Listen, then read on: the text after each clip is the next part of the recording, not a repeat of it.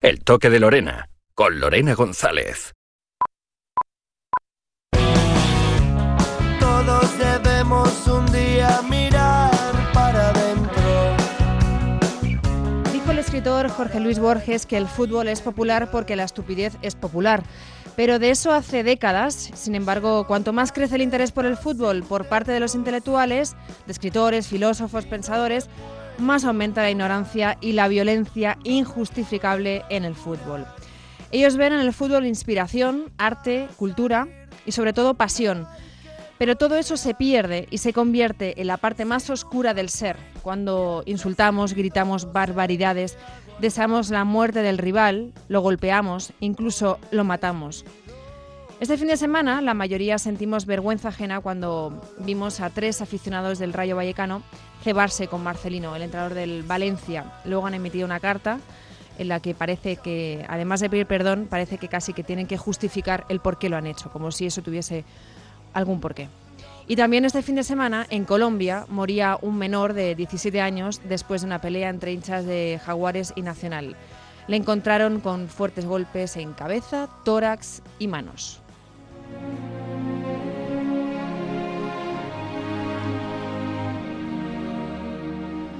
La práctica del fútbol comienza pronto y es en esos partidos de niños no mayores de 5 añitos donde surge ese germen de la agresividad, del odio y de la frustración.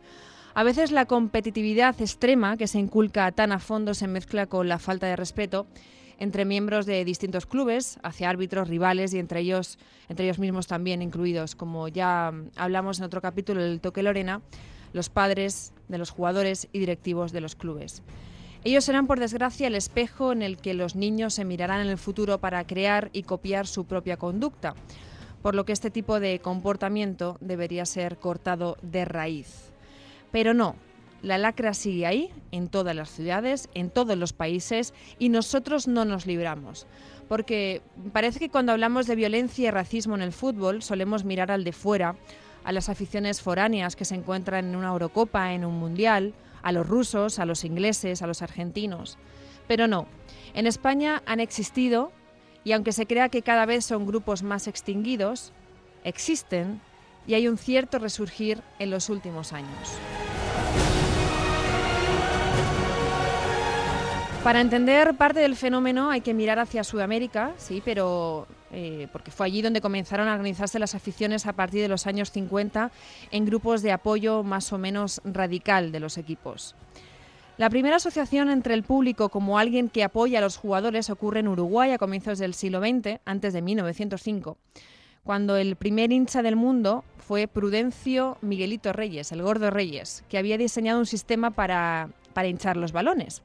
Y cuenta la leyenda que Reyes, que se paseaba por, los, eh, por el campo de Nacional de Montevideo, hinchaba balones y también gritaba por los suyos, por Nacional. La afición uruguaya en la grada comenzó a preguntarse quién era aquel señor que se comportaba distinto a los demás. Y la respuesta fue, ese es el hincha. Así que comenzaron a imitarlo y así surgió la primera hinchada del mundo. De Italia también surge el nombre de estas creaciones. Fue entre 1920 y 1940 la epidemia de tifus, potenciada por la Segunda Guerra Mundial, fue uno de los principales problemas de Europa y uno de sus síntomas fue ese brote emocional y de allí surge el término italiano tifosi en las siguientes décadas. Una pasión contagiosa que alcanza con el tifo su máxima expresión. San Siro se convirtió en una de las principales referencias de tifos en Europa y en el mundo, con esas coreografías que mezclan dibujos, cartulinas y banderas de colores. Es algo así como un recordatorio para que los jugadores sepan qué es lo que representan para la comunidad. Y hoy día mantienen en jaque al gobierno italiano. Los primeros movimientos organizados de radicales surgieron en Inglaterra en los años 60, cuando los jóvenes eh, empezaban a reunirse para beber y animar a los jugadores de sus equipos. También para pelearse con los seguidores rivales que visitaban sus estadios. Una década después, y a diferencia de los hooligans ingleses, la mayoría de los grupos ultras italianos que acabamos de comentar nacían impregnados por ese corte eh, tan fuerte, ese componente ideológico. Y esa mutación política de las tribunas es generalizada en toda Europa, también en España. Aquí el fenómeno, el fenómeno ultra también explotó en la década de los 80, cuando jóvenes de izquierda y de derecha convivían porque lo importante era el apoyo a un equipo. En las gradas cabían todos y tampoco había exclusión por gustos musicales. Las medidas judiciales y policiales puestas en práctica por los gobiernos de la mayor parte de los países no consiguen, sin embargo, erradicar esta lacra que ahora va mucho más allá de la supuesta defensa a un club, a unos colores. Fomentado por los movimientos populistas surgidos en el continente, el extremismo ideológico que rodea a la mayoría de los grupos ultras ha provocado un preocupante auge en los incidentes en las, gradas de, los estadios de las grandes ligas y también en los, en los encuentros internacionales. En noviembre de 2014, la muerte de Jimmy, un radical del Deportivo, aquella pelea entre miembros del Frente Atlético y los Riazor Blues, encendía la alarma en el fútbol español, que a través de la Liga implantaba una serie de medidas para sacar a los violentos de los estadios. Cuatro años después de aquella batalla a orillas del Manzanares, y gracias a una mayor implicación de los clubes, los ultras ya no campan aparentemente a sus anchas por las galerías ni las tribunas, pero su presencia a veces está camuflada como grupos de animación y sigue siendo una realidad. El control y la vigilancia policial ha acabado con los incidentes dentro de los campos, pero las calles las peleas y los altercados eh, se han reavivado. Expulsados en el Camp Nou a la Puerta en 2005, los Boisus Nois de Barcelona, uno de los grupos más peligrosos y violentos, nunca murieron y han reaparecido con fuerza en el último año. Los cinturones, los palos y las bengalas salieron de nuevo a relucir hace poco, por ejemplo, cuando vinieron a Vallecas a enfrentarse a los bucaneros.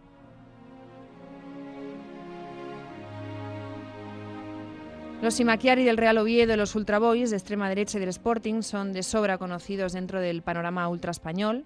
De hecho, figuraban en diciembre en una lista compuesta por las 12 facciones más peligrosas según la Comisión contra la Violencia, el Racismo y la Xenofobia. En este listado figuran diferentes grupos de ideología diferente eh, de primera y segunda división. El Barcelona es el equipo que más facciones tiene dentro de este documento. Son tres, Boixos Nois, Cachorros y los Casuals, que son nacionalistas de extrema derecha. El siguiente lo ocupa el conjunto de segunda división, el Real Zaragoza, que tiene dos, el Avispero de extrema izquierda, y Ligallo Fondo Norte, de extrema derecha. El resto de la lista lo conforman los Ultrasur del Real Madrid, de extrema derecha, Frente Atlético de Madrid, de extrema derecha también, Erri Norte Taldea del Athletic Bilbao, extrema izquierda nacionalista, Iraulsa 1990, 1921 del Alavés, de extrema izquierda, Viris Norte del Sevilla, extrema izquierda también, y eh, ya de segunda división está el Jove Els del Elche, extrema derecha, el Frente Boquerón del Málaga, extrema derecha, los Riazor Blues del Deportivo La Coruña de extrema izquierda y los Indargorri de los Asuna de extrema izquierda. Volvamos al Frente Atlético. Nacido en 1982 y de ideología de extrema derecha, es el grupo con más adeptos y cuenta con una cifra que ronda los 1.200 integrantes. A lo largo de su historia han sido relacionados con distintos actos de violencia en los que mm, ha llegado a haber muertes. Una de ellas fue en el 98 cuando el seguidor de la Real Sociedad, Aitor Zabaleta, era apuñalado por Ricardo Guerra, miembro de una de las secciones más duras del Frente Atlético, los conocidos como Bastión. Otra de las peleas históricas en las que estuvo metido el frente fue el 30 de noviembre del 2014. Aquella mañana, un domingo por la mañana, acompañados por gente de Ultra Boys del Sporting, se citaron en los aledaños del Vicente Calderón por la zona del Madrid-Río con los Riazor Blues del Deportivo La Coruña, que contaban con el apoyo de miembros de Bucaneros y Alcor Hooligans del Alcorcón. Aquel día terminó con la muerte del ultra de los Blues, conocido como Jimmy, tras severos golpes y la posterior caída al río, produciéndole una hipotermia que provocaba su muerte. El caso sigue sin resolverse y el club les eliminó del listado de peñas oficiales, aunque mantienen su ubicación en el fondo sur del ahora estadio del Atlético de Madrid, el Wanda Metropolitano algunos de sus miembros, se atrevió a contar su particular forma de funcionar. Sí, nosotros estábamos esperando a ellos. Hubo un par de refregas, y, pero vamos, tampoco fue nada del otro mundo. Ha otros días que había sido mucho más duro. Nosotros sabíamos y nos teníamos pensado que podían llevar navaja, porque esta gente es así, suelen llevar navajas, son un poco, un poco cobardes, y entonces decidimos guardarnos unos palos por si acaso se les ocurría llevarlas, cosa que no estaba pactado porque en este tipo de peleas se pacta todo, se pacta lo que se lleva y se pacta lo que no, y no se podía llevar arma, era a mano abierta. La mano abierta es aguantazo limpio, como se suele decir. Y nos respetaron las normas y tuvimos que sacar los palos. Si patas a mano abierta y luego pasa lo que pasa, porque nosotros a... Yo no le di ninguna puñalada a ninguno. Bueno, a un palazo a uno o dos. Pero yo no le di una puñalada a nadie. Y es que, vamos a ver, es que esto no son niñerías. Yo no les gusto a ellos, ellos no me gustan a mí. Yo no quiero que esté esa gente en mi, en mi país y ellos no quieren que esté yo en su país. De hecho, hay gente que estuvo allí que no iba al fútbol. Claro, porque esto no tiene nada que ver con el fútbol, que se olviden del fútbol, que dejen al fútbol en paz. Esto es ideología pura y dura. Aquí no pinta el fútbol ni pinta nada. ¿Cómo te lo podría decir? Yo a esa gente no la quiero aquí. Hay que echarles de aquí. Cuando están en mi ciudad, soy yo el que impera la ley. Yo cuando estoy en la suya, ya me, ya me ocupo yo de correr. Sí, yo soy consciente de lo que me puede pasar. Yo cuando voy ahí soy consciente de que a lo mejor no vuelvo. No, esto no se para, esto es, es que no, es que yo con esa gente, ¿por qué voy a parar? O sea, no tengo por qué parar cada vez que vengan aquí o yo vaya allí, esto es así, es que no hay otra historia. Ya se ha escrito, ni se olvida ni se perdona. Hombre, yo lo siento mucho que haya caído, no es, digamos, tampoco el fin último, o sea, lo que se intenta es dar una lección, tampoco se intenta acabar con la vida de nadie, porque, hombre, esto tampoco somos animales, ¿no? Pero yo lo siento por él y nada, pero que sabía lo que se, a lo que se podía exponer, eso es lo que hay. Desde luego que son animales. Los Viris Norte, nacido en el 75 de ideología de extrema izquierda, es el grupo ultra del Sevilla más antiguo de España. De hecho, son muy conflictivos y peligrosos hasta tal punto que el estadio tuvo que cerrarse en ocasiones por sus actos. En la memoria quedan imágenes como la paliza que recibía un guardia de seguridad en un encuentro contra el Betis en el Sánchez Pijuán, no sé si la recordáis. En los últimos tiempos eh, han vuelto a dejarse notar e incluso han mandado mensajes de apoyo a El Prenda, miembro de Viris y uno de los integrantes de La Manada, el grupo de los cinco hombres valientes eh, que agredieron sexualmente a una chica madrileña en los Sanfermines en 2016.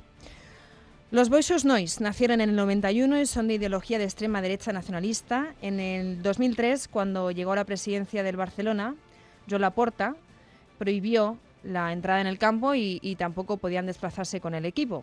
Además, fueron los responsables de la muerte de un seguidor del español. Pero al señor Laporta le supuso eh, recibir amenazas de muerte, él y su familia, y convivir durante mucho tiempo con escoltas y con el miedo. Pero este año han vuelto a la carga, los bolsos se han dejado ver en, en Barcelona y en Madrid. Desde septiembre se les ha visto inmersos en tres peleas. La primera fue ante soportes del PSV Eindhoven en septiembre, en la previa de un partido de Champions.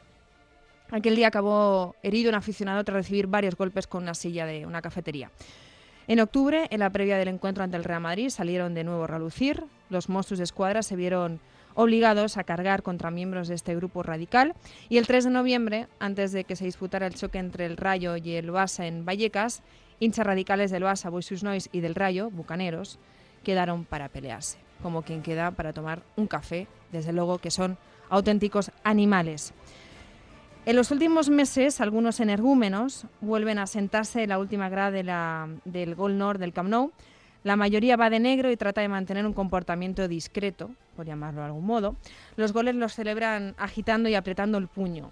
Están prohibidos como grupo, así que si alguno saca una bufanda con su bulldog ese tan característico, Seguridad le pide que, que lo quite y ellos por ahora nos reniegan demasiado. La afición ultra del Barça ha perdido fuerza en el campo, pero la gana en la calle, como la mayoría de los grupos de los que estamos hablando. Los cachorros son la nueva savia que corre por las venas de esos hooligans que son filiales de los Boisus, controlada por gente joven y que convive con las viejas glorias. Juan Antonio Romero Ors, alias Jaro, condenado por el asesinato en el 91 de Frederic Ruquier de las Brigadas Blanqueazules del Español, en 2009 fue detenido de nuevo como miembro de la banda de Los Ángeles del Infierno y de vez en cuando se deja ver por el Camp Nou, donde entra con su carne de socio. Los cachorros nacieron en la temporada 2016-2017, sobre todo alrededor del mini estadi, donde tienen más margen de movimiento que en el Camp Nou y ahí empezaron los incidentes. ¿Y el club qué hace? Bueno, pues por ejemplo en el partido de ida contra el Lyon, los Boisus y los Cachorros consiguieron entradas, algunas a través de peñas de seguidores del Barça, pero ya está de, denunciado el, el, caso. Los R Norte comenzaron su andadura en el 81, son antifascistas y nacionalistas vascos. Es la sección ultra del Atleti Bilbao y presuntamente guardan simpatía con la banda terrorista ETA. Tienen un total de 200 miembros y es uno de los menos numerosos en Primera División, pero en los años 90 estuvieron eh, divididos en dos, los rojos y los ultrillas. El pasado mes de febrero se vieron inmersos en una pelea ante los ultras del Esparta de Moscú ruso, en la que murió un China el, año pasado, el año anterior, en 2018. También fueron protagonistas en otros altercados, en 2011 ante los ultras del PSG, del Oporto en 2014 y de la Poel Nicosia en 2017. Y en 2016 protagonizaron un altercado contra los ultras del Olympique de Marsella, los cuales eh, son también de carácter antifascista. Pero bueno, ya las ideas esas ideas que tienen eh, políticas parecen ya difusas y lo que prima al final es, hacer el salvaje. Los Ultrasur, a pesar de no salir tanto las noticias en los últimos años, sí se sigue notando. Nacieron en 1980 en un, bueno, es un grupo radical de extrema derecha y está vinculado al Real Madrid, como todos sabemos, y al movimiento Hogar Social Madrid. Fueron disueltos por Florentino Pérez, algo que acarreó más de un disgusto al presidente porque llegaron a profanar la tumba de la que fue su mujer. A los Ultrasur se les ha visto de vez en cuando en desplazamientos y cuando juega el Real Madrid Castilla en Segunda División. Esta sección está hermanada con Brigadas Blancazules del, del Español y tiene bastante odio por el Frente Atlético del Frente Atlético del Atlético de Madrid y fuera de España tiene conexiones con otros santitos como son los ultras del Austria de Viena y de la Lazio italiana.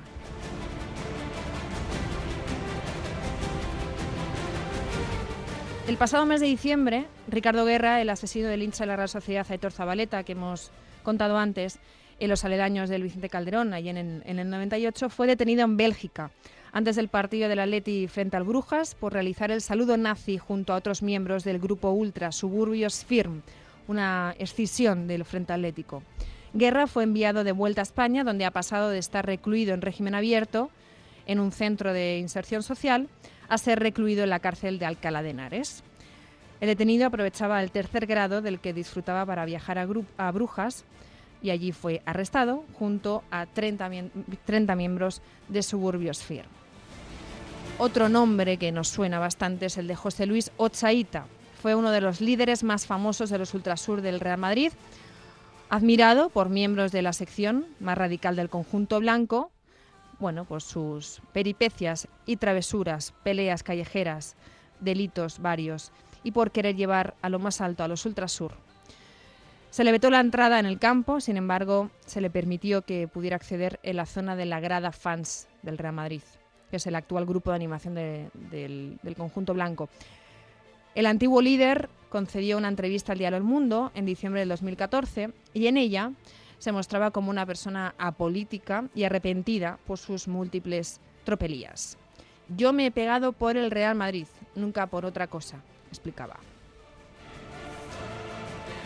En su lugar se colocó Antonio Menéndez Mories. Este sujeto fue identificado por el Real Madrid como líder de los jóvenes más radicales y violentos.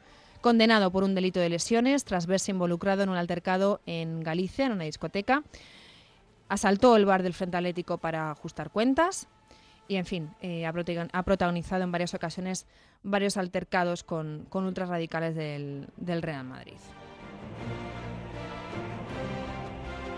Ricardo Mateo fue líder de los Casuals, la sección más violenta de los Versus Noise, líder de este grupo desde los 90. Fue condenado por extorsionar, traficar con drogas, dar palizas por encargo y hacer eh, bueno, los, sus más y sus menos con narcotraficantes. En el 2016 la Fiscalía puso al descubierto la extensa red de blanqueo que tenía este señor y llegó a abrir cuentas en el mismo Banco de Andorra donde la familia Pujol guardaba su dinero. Un año antes, el Tribunal Supremo condenó al que fuera líder de los Casuals a 15 años y 9 meses de prisión por sus continuos delitos. Manuel Herrera fue un conocido líder de, los ultras del Real Betis, conocidos como Suportes Gol Sur, el cual eh, también estuvo involucrado en una agresión a un hombre en Bilbao, hay imágenes de eso, eh, y también por tráfico de drogas. Fue detenido en una operación antidroga en Sevilla y en la que al menos otras 12 personas fueron arrestadas, todos acusados de haber pertenecido a una banda de narcotráfico. La trágica muerte del Erchaina en Bilbao tras la batalla campal producida en los alrededores de San Mamés, entre otras del Athletic y el Esparta de Moscú, elevó el número de muertos en la lista negra del fútbol español a 13 desde el 82. Yo recuerdo especialmente, porque era asidua con mi padre a los partidos del español en Sarriá, la muerte de Guillermo Alfonso Lázaro en el 92. Tenía 13 años y es la víctima mortal más joven que registra el fútbol español. Le acompañaban sus padres y su hermano en Sarriá para presenciar un encuentro del español y el Cádiz y una bengala desde el otro lado del campo fue directa a su corazón. En Argentina, la asociación Salvemos al Fútbol cuenta hasta 332 para enumerar los muertos en el fútbol argentino. Ese conflicto existe sobre todo entre los miembros de una misma barra, con tal de hacerse cargo del control y así gozar de impunidad y de libertad para sus bueno, trapicheos, narcotráfico, venta de entradas, extorsiones. Muchos futbolistas, entrenadores y directivos han, han sido agredidos y amenazados por esas barras de su propio equipo, pero es cierto que hay clubes y políticos que también las utilizan para su propio interés.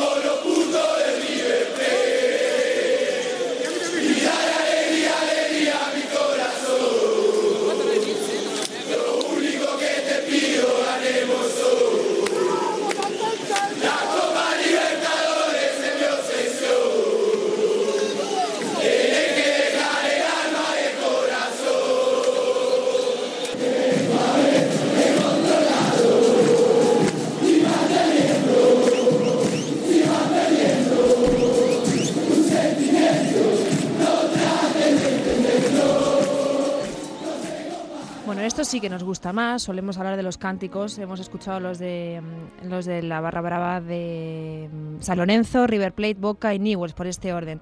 Bueno, ellos representan el folclore, pero entre ellos también se camuflan algunos delincuentes. Y por eso les temíamos cuando en diciembre se iba a jugar aquí la. Se jugó, de hecho, la final de la Copa Libertadores entre River y Boca y no se registró ninguna pelea ni ningún altercado por estos violentos, porque eh, es cierto que hay que decir también que entre, entre estas hinchadas más radicales no todos van a pelearse ni, a buscar eh, la violencia. ¿no? Y acabar con el racismo es uno de los cometidos de FIFA y de todos los que formamos parte de una forma u otra del fútbol. Es cierto que cada vez son menos los casos. Nos pusimos tajantes, ya no hacemos oídos sordos, como cuando en 2016 en el Molinón ocurrió algo por primera vez en la historia del fútbol español un árbitro decidía parar el partido entre Sporting y Athletic de Bilbao por cánticos racistas hacia Iñaki Williams, el jugador de de Bilbao de color. La afición sportinguista repudió enseguida con pitos a la panda de impresentables que ocupaban uno de los fondos. Pero, ¿os acordáis de Wilfred, el portero guineano del Rayo Vallecano? Falleció en 2015 a causa de un cáncer. Y esto es lo que le tocó escuchar muchas veces en un campo de fútbol.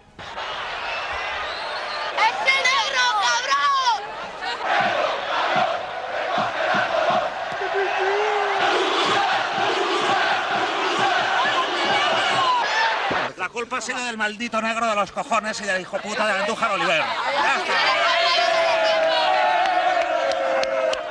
¡Barça, puta Barça, hijo de puta! ¡Polacos, hijo de puta! ¡El mejor! ¡Es el mejor Madrid! Es un hijo de puta el árbitro, es un cabrón.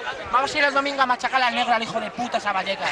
Yo por lo menos. Yo quería hablar un poco del fenómeno de la violencia en los campos. eh, de, Oh, Valencia. de la violencia. de Ya, la sí, violencia. porque es normal, porque soy moreno, porque soy parado como hoy y yo esperando que la gente vaya a chirar a mí y al Valento.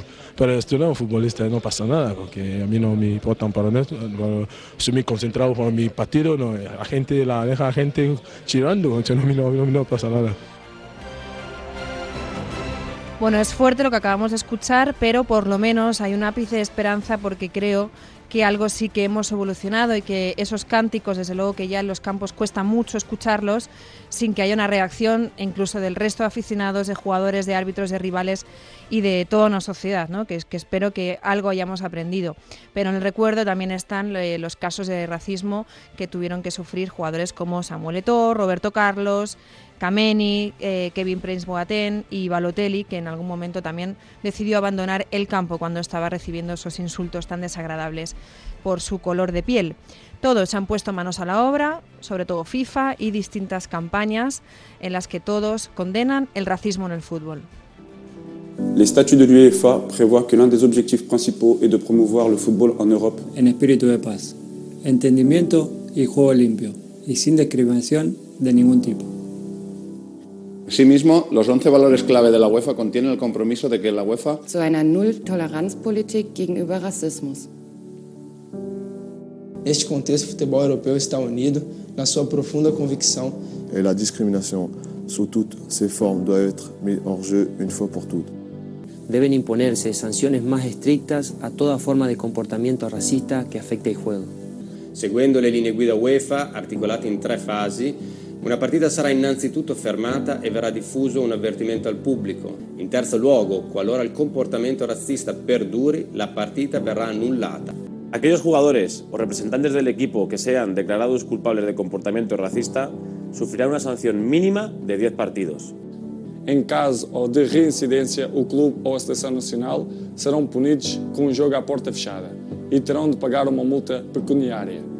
UEFA is fully committed to these strong sanctioning and awareness policies and all national associations support to the implementation of similar policies. El fútbol gira en torno al liderazgo, dentro y fuera del campo. El fútbol europeo está unido contra el racismo. Paremos el racismo, ahora.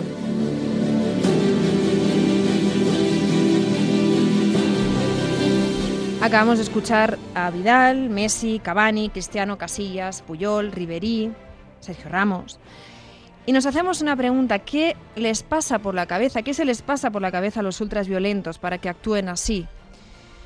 Una desvirtuada escala de valores, el deseo de encajar en un grupo y la búsqueda de poder son algunos de los factores mentales que llevan a los hinchas más radicales a la violencia extrema para conseguirlo, según explicaban dos expertos en psicología, el doctor Guillermo Fauce y Patricia Ramírez, psicóloga de salud y deporte. Se animan y retan unos a otros hasta llegar a hacer cosas que no se atreverían a hacer solos. El colectivo reparte beneficios entre los más violentos de tal manera que el que muestra mayor violencia tiene un estatus mayor, explican. Lo que causa la violencia es una falsa creencia de cómo defender a tu equipo, que no se frena la brutalidad y anula la individualidad para crear una voluntad común. La espiral de violencia parte de la necesidad de contrarrestar con agresividad la inseguridad o las frustraciones, problemas de autocontrol que impiden al cerebro activar los mecanismos que diferencien entre lo que se desea y lo que se debe hacer.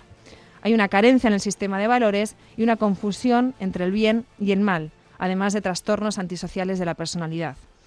Los rasgos de uno de estos trastornos, la psicopatía, permite entender cómo una persona puede actuar de forma violenta contra otra debido a problemas como la falta de empatía, la impulsividad o la búsqueda de riesgos y desafíos.